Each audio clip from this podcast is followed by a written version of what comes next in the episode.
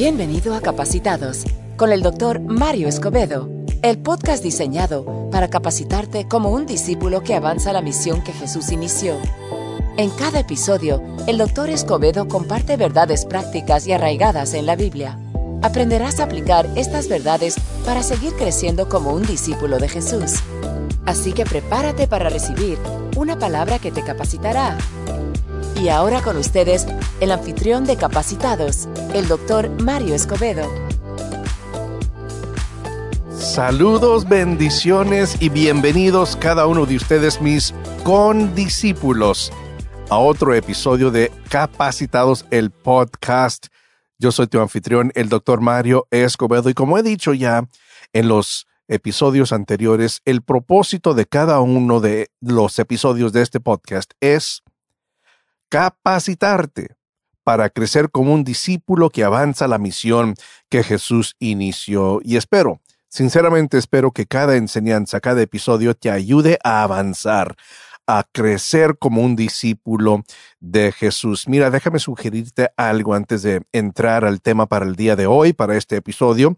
Si no lo has hecho aún, quiero sugerirte que escuches el episodio número uno de este podcast. Y sugiero eso porque en ese episodio te comparto información acerca de quién soy yo. Sí, creo que es importante que sepas quién te está enseñando, quién te está capacitando.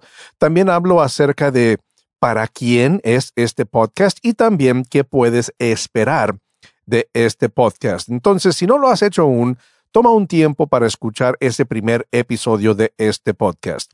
También quiero dejarte saber que en mi sitio web he preparado algunos recursos que yo siento, estoy convencido de que te van a ayudar en tu crecimiento como un discípulo de Jesús. En particular, muchos de ustedes, lo sé porque me han dicho, están interesados, tienen el deseo de aprender a predicar y me encanta, me fascina saber que muchos de ustedes tienen ese deseo, han sentido un llamado, pero simplemente no saben qué hacer, por dónde empezar. Bueno, en mi sitio web encontrarás unos recursos gratis que te ayudarán a avanzar o, en, algunos casos, a iniciar tu jornada para aprender a predicar la palabra de Dios. Entonces visita mi sitio web marioescobedo.com y quiero, quiero sugerirte que busques un recurso en particular que se titula Afirma tu llamado a predicar.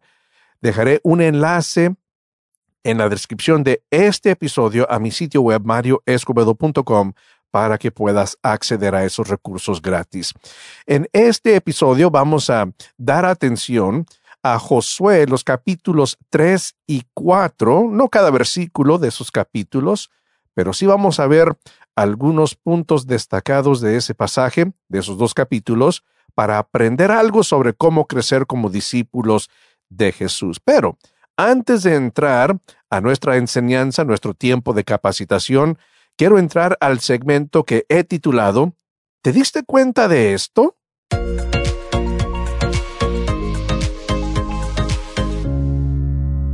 En este segmento de ¿Te diste cuenta de esto? voy a hablar sobre algo que sin duda te diste cuenta de esto, ¿sí? Y estoy hablando sobre la gran tormenta invernal que pegó el estado de Texas, donde yo radico, alrededor de mm, el 14, 15 de febrero, ¿sí? Alrededor de esas, de esas fechas. Y fíjate, en este segmento de te diste cuenta de, de esto, no, no estará en cada episodio, pero sí frecuentemente. Lo que hago es que eh, escojo algo que está sucediendo en nuestro mundo, y pues doy mi perspectiva, mi punto de vista, pero con el fin de sugerir cómo debemos, cómo podemos reaccionar a estas situaciones como discípulos de Jesús. Bueno, en esta ocasión, hablando de esta gran tormenta invernal, esto para mí, pues, eh, está muy cerca a mí porque nos sucedió todo lo que voy a describir.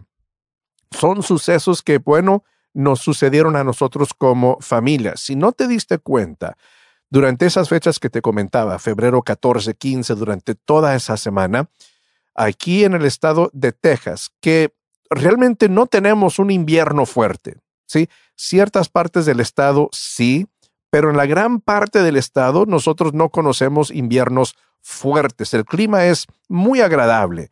especialmente en mi región, San Antonio, Texas, así es donde, ahí es donde yo radico. Eh, clima muy, pero muy agradable. Bueno, algo pasó, algo pasó. Y llegó una tormenta invernal que literalmente paralizó el estado de Texas. Y muchas cosas inesperadas sucedieron. Creo que lo, lo más grande, sí, lo más sorprendente de todo esto es que se nos fue la electricidad a una gran porción, digo, una gran porción de los habitantes del estado.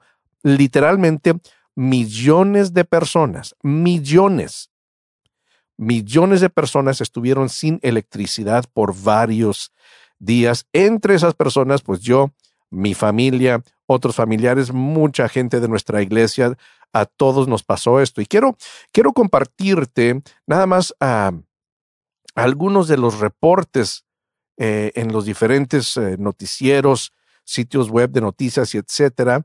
Nada más voy a leerte los títulos de algunos de los artículos. Por ejemplo, aproximadamente 400 mil tejanos todavía están bajo advertencias de hervir el agua por la tormenta de invierno.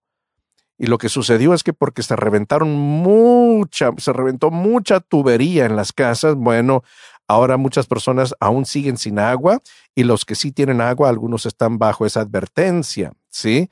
Eh, increíble. Y fíjate, ese artículo fue escrito alrededor de 15 días después de la tormenta.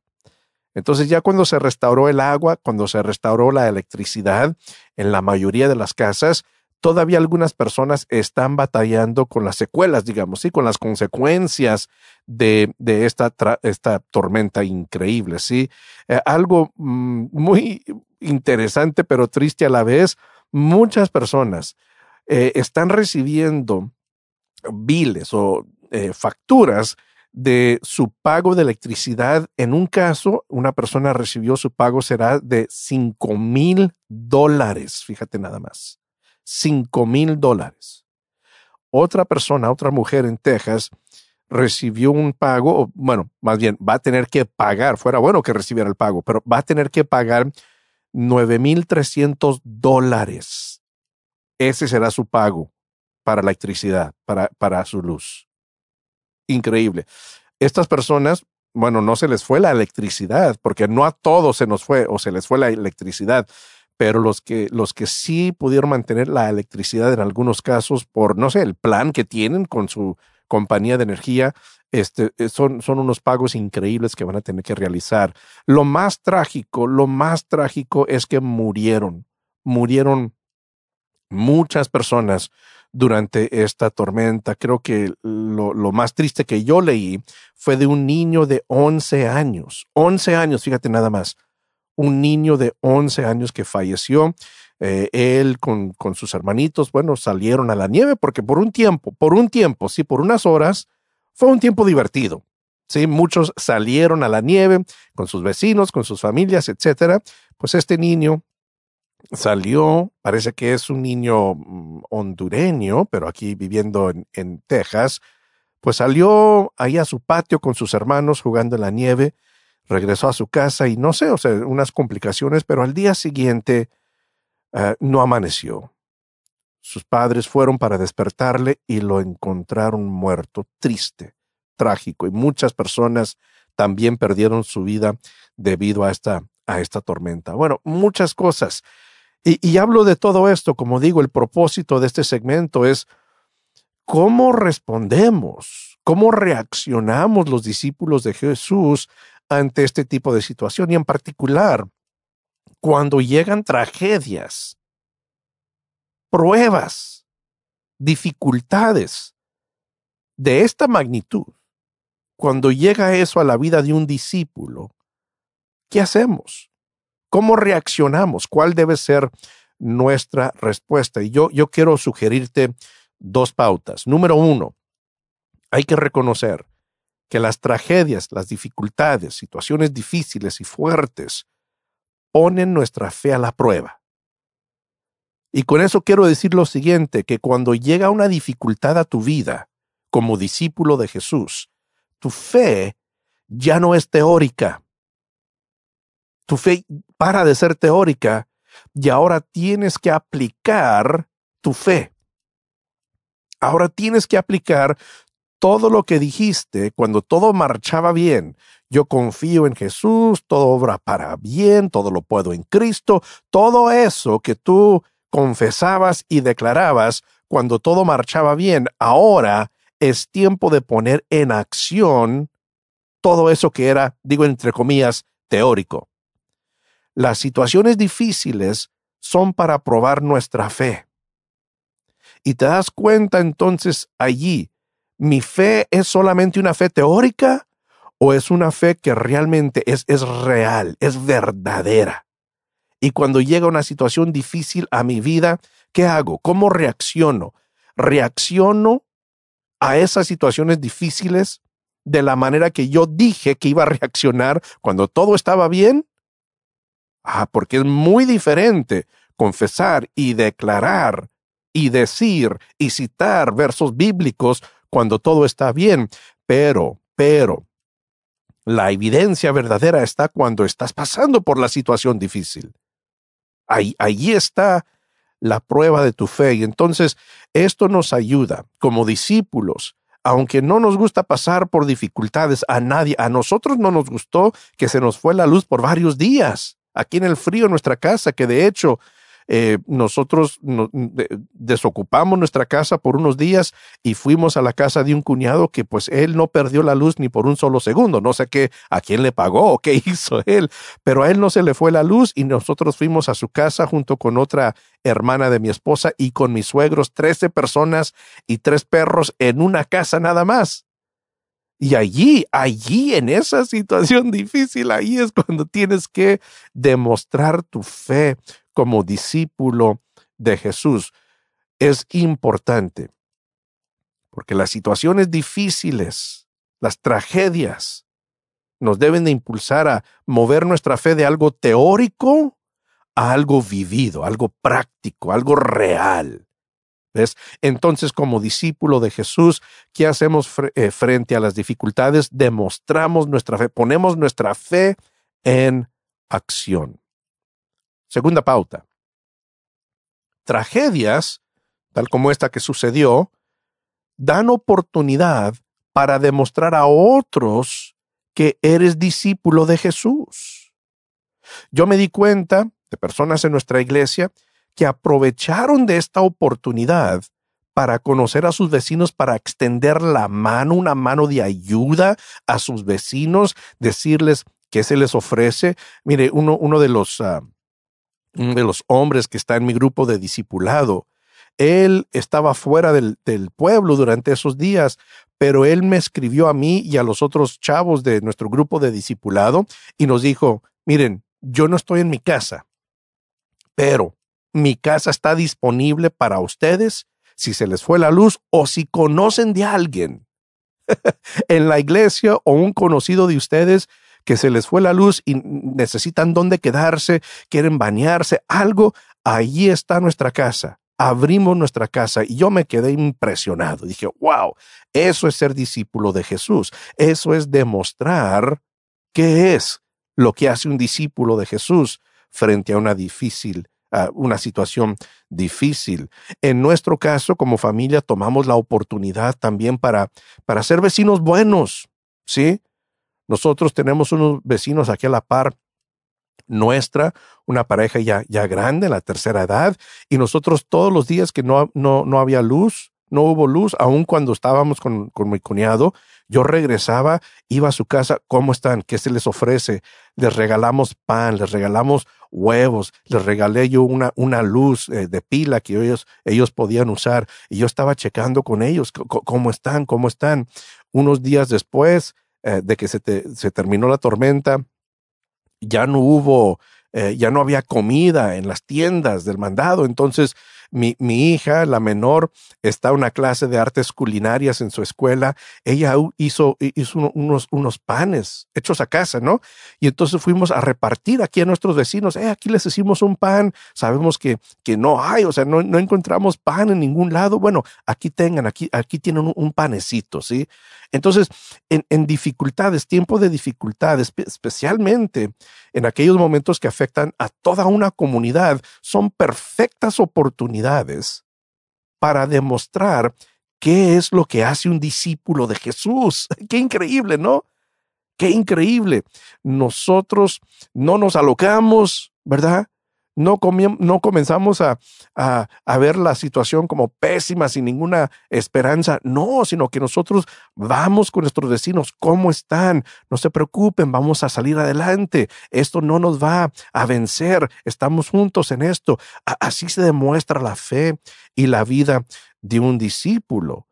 Y, y no tiene que ser solamente una tragedia que afecte a toda una comunidad, sino que digamos que te das cuenta de un vecino que está pasando por algo difícil, perdió su trabajo, falleció un miembro de su familia, algo por lo estilo. Bueno, en ese momento es una oportunidad perfecta para demostrar qué es lo que hace un discípulo de Jesús.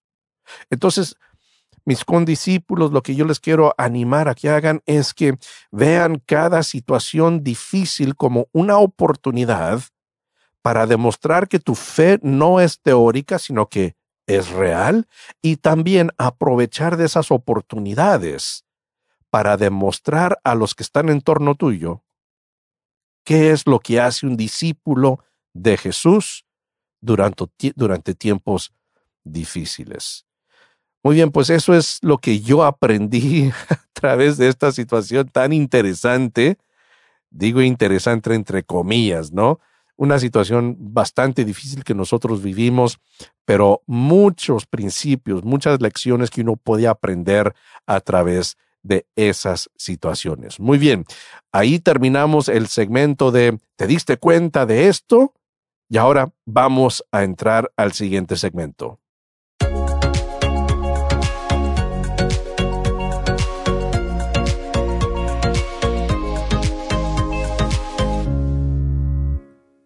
Ahora entramos al segmento que se titula Tiempo de capacitación. Y en este segmento es donde vemos una porción de la Biblia, igual con el principio, perdón, con el propósito de extraer principios que nos ayudarán a crecer como discípulos de Jesús. Mira, a mí me encanta, me encanta la palabra de Dios, me encanta la Biblia. Pero algo que yo antes hacía, gracias a Dios, ah, han, pasado personas en mi vida que me han enseñado, me han discipulado, me han capacitado, pero yo antes leía la Biblia, estudiaba la Biblia y yo pensaba que era suficiente adquirir ese conocimiento nuevo, engrandecer el conocimiento que yo tenía de la Biblia, hasta que me tuvieron que capacitar me tuvieron que disipular y, y, decirme y enseñarme cómo tomar ese paso adicional del conocimiento a la aplicación. Porque realmente ahí está el poder de la palabra de Dios. O sea, la palabra en sí es poderosa, ¿sí? Es inspirada por Dios y es poderosa. Pero es poderosa en nuestra vida cuando nosotros aplicamos las verdades de la palabra de Dios. Por lo tanto, en cada episodio y en cada segmento de tiempo de capacitación, claro, vamos a aprender cosas nuevas de la Biblia, de la palabra de Dios, pero siempre con el fin, siempre con el propósito de aplicar lo que aprendamos para crecer como discípulos de Jesús. Y en esta ocasión vamos a hablar acerca de algo muy interesante que sucedió en la historia de la nación de Israel, en Josué 3 y 4. Y solamente vamos a ver algunos versículos de esos dos capítulos. Yo te animo que cuando tengas, tengas un tiempecito que regreses y así detenidamente que leas estos dos capítulos. Ahora, para un poco de contexto. El pueblo de Israel había estado en la esclavitud en Egipto por, ya sabes, 400 años. Milagrosamente, bajo el liderazgo de Moisés, Dios liberó al pueblo de Israel de la esclavitud en Egipto. Estuvieron en el desierto por, a ver, dilo. Muy bien, 40 años. Murió Moisés y toda la generación de Moisés. Y ahora, llegando a este punto en la historia bíblica y en los escritos de la Biblia, ahora Josué, el aprendiz de Moisés, era el líder del pueblo de Israel. Iba a ser la responsabilidad de Josué de llevar al pueblo de Israel a tomar posesión de la tierra prometida. Y ahora se encuentra Josué con su primer reto, con su primer obstáculo. ¿Y qué obstáculo? Era bastante grande este obstáculo, no era cualquier cosita. Haz de cuenta que el pueblo de Israel, imagínate un mapa de Israel, e imagínate también dónde está el río Jordán. El pueblo de Israel estaba al lado oeste del río Jordán. Y el propósito, la meta era alcanzar el otro lado, perdón, el lado este, estaban en el lado este, ¿sí? Y la meta era cruzar el río para tomar posesión de la tierra prometida. El obstáculo era el río Jordán. Tenían que cruzar el río Jordán. Ahora, no estamos hablando de unas 50, 60, 100 personas. Estamos hablando de multitudes, multitudes de personas. Y eran adultos, niños, de todas las edades. Entonces hablar de cruzar el río Jordán, no estamos hablando de cualquier cosa, estamos hablando de un reto increíblemente grande, un desafío, un obstáculo casi imposible. Pero aquí es donde Dios se mostró fiel. ¿Sí? Vamos, vamos a leer. Dios le dio unas instrucciones a Josué. Y vamos a comenzar nuestra lectura en Josué capítulo 3, versículo 15. Fíjate cómo dice. Ahora bien, las aguas del Jordán se desbordaban en el tiempo de la cosecha. A pesar de eso, tan pronto como los pies de los sacerdotes que portaban el arca tocaron las aguas, éstas dejaron de fluir y formaron un muro que se veía a la distancia, más o menos a la altura del pueblo de Adán, junto a la fortaleza de Zaretán. A la vez, dejaron de correr las aguas que fluían en el mar del Arabá, es decir, el mar muerto, y así el pueblo pudo cruzar hasta quedar frente a Jericó. Ahora, fíjate este gran milagro, que obviamente provocaría recuerdos de cuando el pueblo, la generación anterior, cruzó el mar muerto, perdón, el mar rojo, estoy equivocando mucho en este episodio, el Mar Rojo. Cuando Dios dividió, ahora la, diferencia entre estos dos milagros es que cuando cruzaron el Mar Rojo, obviamente Dios partió, dividió las aguas del Mar Rojo. En esta ocasión, en este milagro, Dios hizo que se detuvieran las aguas, el fluir, el flujo de las aguas del río Jordán, se detuvo. Y fue a través de eso entonces que el pueblo pudo cruzar del lado este a el lado oeste. Y fíjate cómo sucedió.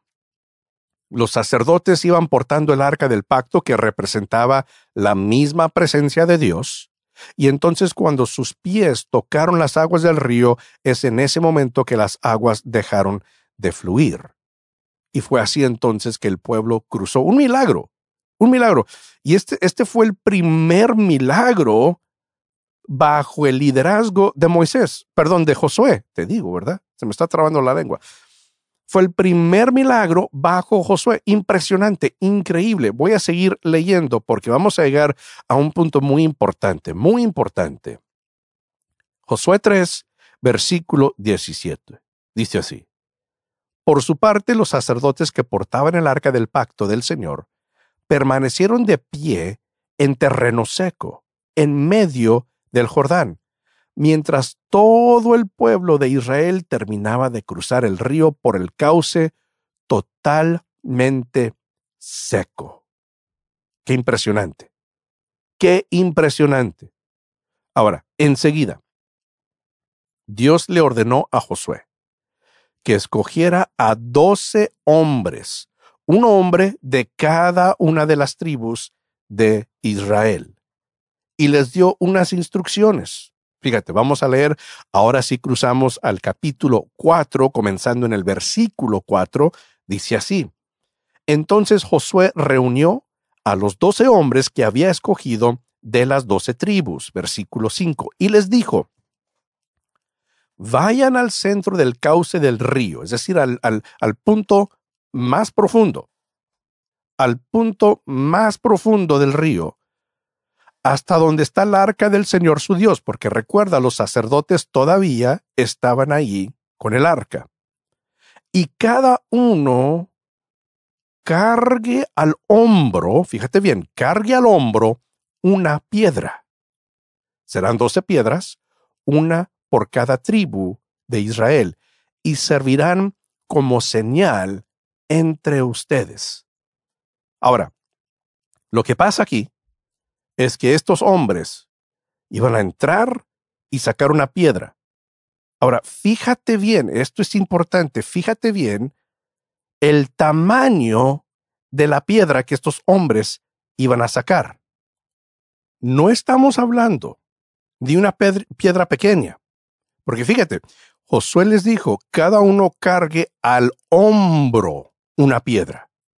¿Te das cuenta? Cargue al hombro. Entonces, si estos hombres, que podemos suponer que eran hombres jóvenes, fuertes, ¿no? Si estos hombres tenían que cargar al hombro una piedra, estamos hablando de una piedra grande, una piedra pesada. ¿Sí? Ahora, sígueme, porque voy, voy a algo con esto. Fíjate bien. El versículo 6.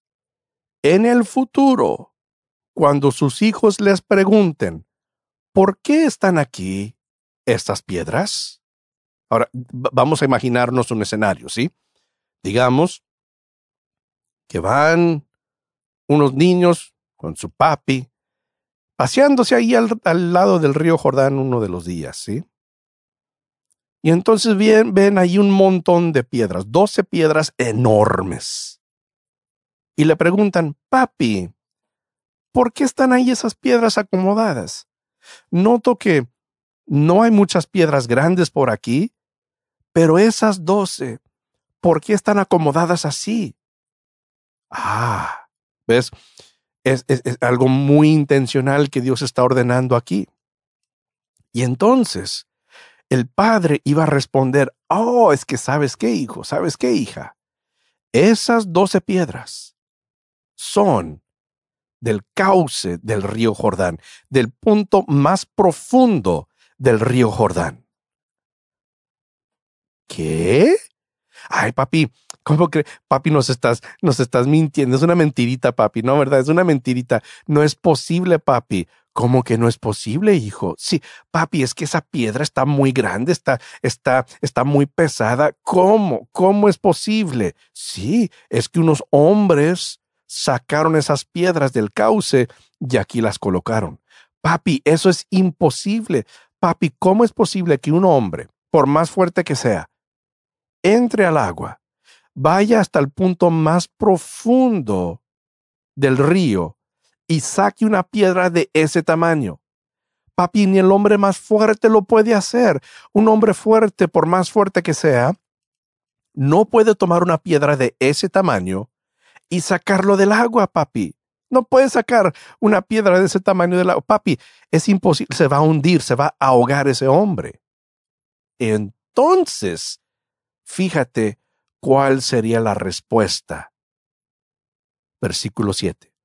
Ustedes les responderán. Cuando preguntan, ¿por qué están aquí estas piedras? Ustedes les responderán. El día en que el arca del pacto del Señor cruzó el Jordán, fíjate bien, las aguas del río se dividieron frente a ella. Para nosotros los israelitas, estas piedras que están aquí son un recuerdo permanente de aquella gran hazaña. En respuesta a esa duda de sus hijos, papi, no es posible que un hombre, por más fuerte que sea, entre al agua y saque una piedra de ese tamaño, el padre respondería, hijo, estás en lo cierto, es correcto lo que tú dices. Sí es imposible. Cuando estén fluyendo las aguas del río, sí, es imposible que un hombre entre hasta el punto más profundo y saque una piedra de ese tamaño y de ese peso. Es cierto lo que tú dices, hijo. Pero déjame decirte cómo sucedió. Dios hizo una gran hazaña. Dios detuvo las aguas del río. Y cuando esas aguas estaban detenidas, fue cuando entraron estos doce hombres y sacaron una piedra grande, pesada, enorme del cauce del río, y esas piedras son precisamente las piedras que ellos sacaron. Bien has observado, hijo, imposible. Pero Dios, fue Dios el que detuvo el fluir de las aguas, y así es como estas piedras llegaron a estar colocadas allí. ¿Te das cuenta? Y entonces el propósito, el punto de Dios en todo esto es que en, en, generaciones venideras, en generaciones que no habían visto esa gran hazaña de parte de Dios, cuando ellos vieran esa señal, esas piedras, les iba a provocar curiosidad e iban a preguntar, iba a ser la oportunidad para los padres impartir a sus hijos ese gran conocimiento del Señor y de sus hazañas. Ahora, eso, eso, es, eso es impactante, porque lo que Dios estaba haciendo en ese caso es que estaba asegurando de que las generaciones venideras que no habían visto, no habían presenciado los milagros, las hazañas que él hizo, estaba asegurando que ellos de cualquier manera iban a escuchar sobre lo milagroso que era Dios. Iban a, a, escuchar, iban a ser expuestos a lo que Dios había hecho, siempre y cuando sus padres, la generación actual, les compartieran lo que Dios dijo, lo que Dios había dicho. Y esto me trae a, la memoria un salmo que es uno de los salmos favoritos míos, el Salmo 78.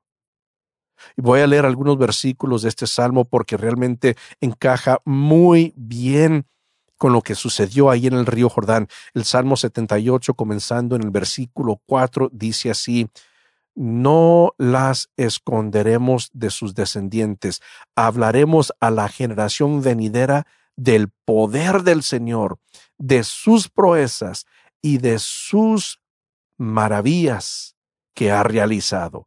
Él promulgó un decreto para Jacob, dictó una ley para Israel, ordenó a nuestros antepasados enseñarlos a sus descendientes. Ahora, fíjate bien, para que los conocieran las generaciones venideras y los hijos que habrían de nacer, que a su vez los enseñarían a sus hijos.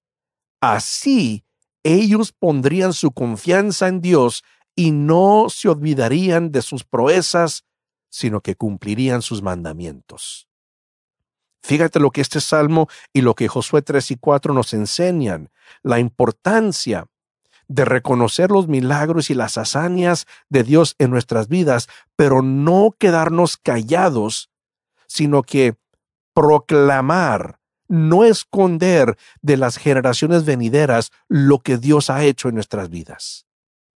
Qué importante es que nosotros como discípulos de Jesús compartamos, declaremos a la generación venidera, sean nuestros hijos o a las generaciones venideras de nuevos discípulos de Jesús, que nosotros compartamos con ellos los milagros, las hazañas, la fidelidad, la bondad de Dios hacia cada uno de nosotros.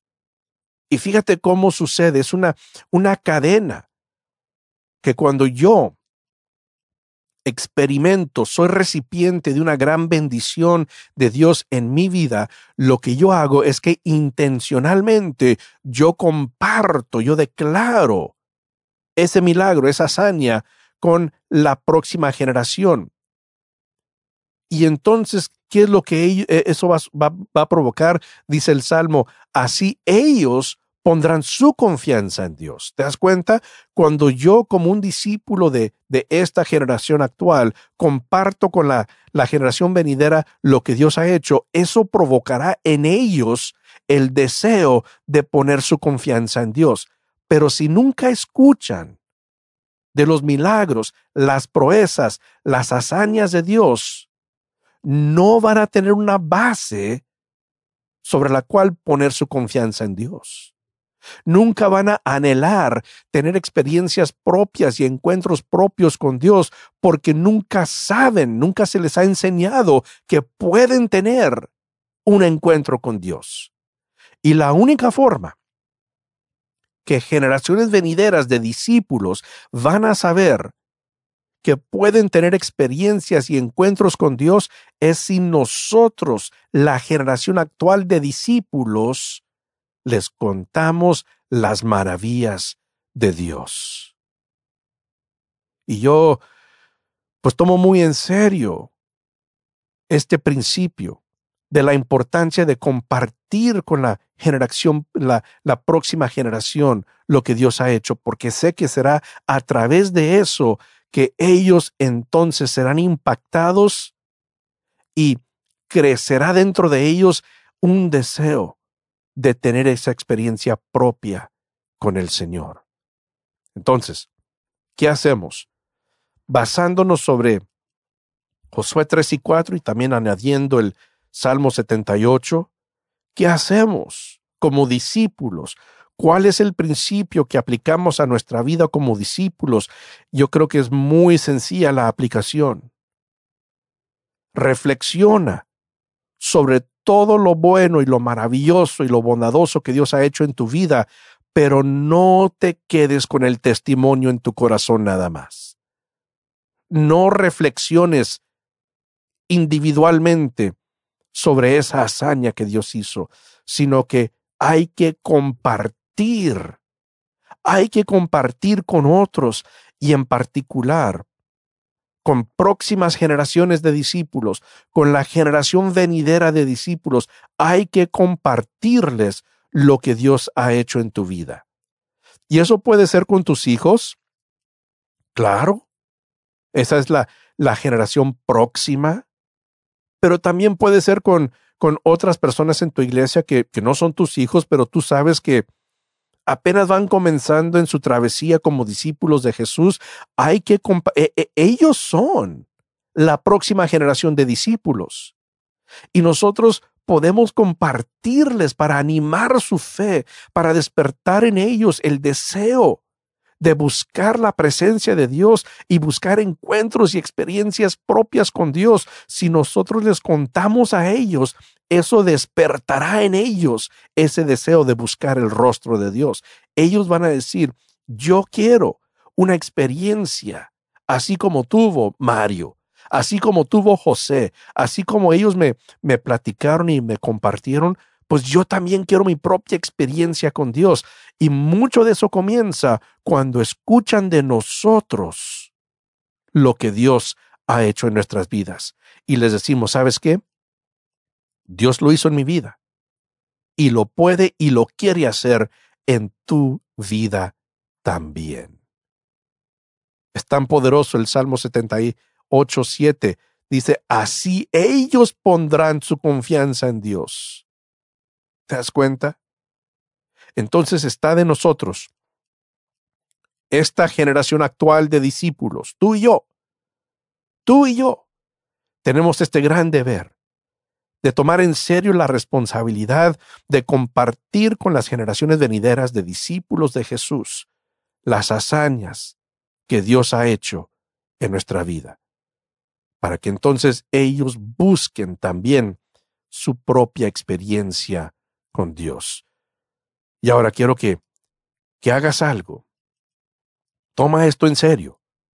Haz algo. E, esto es lo que hace un discípulo de Jesús. Toma unos momentos. No sé si vas en tu, en tu coche en este momento, quizá estás en tu casa, estás escuchando, estás haciendo así los, los quehaceres de la casa, pero quiero que hagas algo. Toma unos momentos y reflexiona sobre lo que Dios ha hecho en tu vida. Y, y limítate, limítate a los últimos tres meses de tu vida. Yo, yo sé que podrías regresar años y, y recordar múltiples ocasiones cuando Dios se mostró fiel en tu vida, pero por, por esta ocasión, limítate a los últimos tres meses de tu vida. Medita, ora, reflexiona y trae a tu memoria una hazaña de Dios. Puede ser algo grande, puede ser algo pequeño. ¿Lo tienes en la mente? Si no, toma un tiempo después de este episodio, pero no te quedes con eso en la mente nada más. Sé intencional. Lo más pronto posible, busca a alguien que tú conoces que es de la próxima generación de discípulos, alguien que apenas va comenzando en su fe, quizá un vecino, quizá alguien de tu iglesia, alguien que tú sabes que apenas va comenzando en su fe. Y toma tiempo para compartirles lo que Dios hizo en tu vida. Puede ser con tus hijos. Oh, qué increíble, qué impactante que les compartieras a tus hijos lo que Dios ha hecho. Hay veces que ellos no se dan cuenta, aunque están bajo tu mismo techo, aunque están en la misma casa que tú, a veces que ellos pues no, simplemente no tienen la madurez para reconocer cuando Dios ha sido fiel. Y a veces que nosotros como padres, yo lo digo porque yo soy culpable de esto, a veces que yo tomo por sentado que ellos reconocen cuando Dios ha sido fiel en nuestro hogar. Y no siempre es así. No, no tienen, a veces que no tienen ese discernimiento, no tienen esa sabiduría para ver cuando Dios ha sido fiel. Hay veces que ellos solamente lo ven como, ay, bueno, pues papi compró, papi hizo, papi pudo. No, no, no, que ellos sepan, porque yo sé que ha sido Dios. Que ellos sepan que fue Dios el que fue fiel, que fue Dios el que fue bondadoso. Entonces, toma, eh, toma esto en serio. Es lo que hacemos como discípulos de Jesús medita, reflexiona y escoge nada más una sola cosa que sucedió en los últimos tres meses que tú sabes que fue la bondad de Dios, la fidelidad de Dios en acción. Y entonces toma tiempo para compartir eso con un discípulo de la próxima generación. ¿Y sabes lo que estás haciendo con eso? Tú mismo estás discipulando. Tú mismo estás capacitando a alguien. Y vas a ver que el Señor usará tu testimonio para bendecir a ese discípulo de la próxima generación.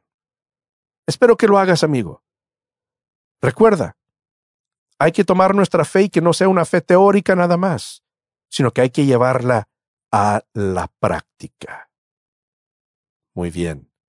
Con eso terminamos este episodio de Capacitados. Mira, hazlo. Toma tiempo para hacer lo que te estoy sugiriendo y vas a ver que a través de eso incluso tú vas a crecer. Ha sido mi gran placer compartir este tiempo de capacitación contigo. Mira, tú y yo somos condiscípulos, estamos en esta misma jornada, esta misma senda de crecimiento como discípulos de Jesús. Hay que crecer juntos. Ahora, has sido capacitado. Toma lo que aprendiste en esta enseñanza y capacita a los demás. Y hasta la próxima, que Dios te bendiga. Gracias por sintonizar este episodio de Capacitados con el doctor Mario Escobedo. Nuestra oración es que lo que aprendiste en este episodio te haya animado y desafiado. No olvides suscribirte a este podcast para siempre recibir las nuevas enseñanzas. Además, asegúrate de obtener recursos adicionales en el sitio web del Dr. Escobedo, marioescobedo.com y en su canal de YouTube.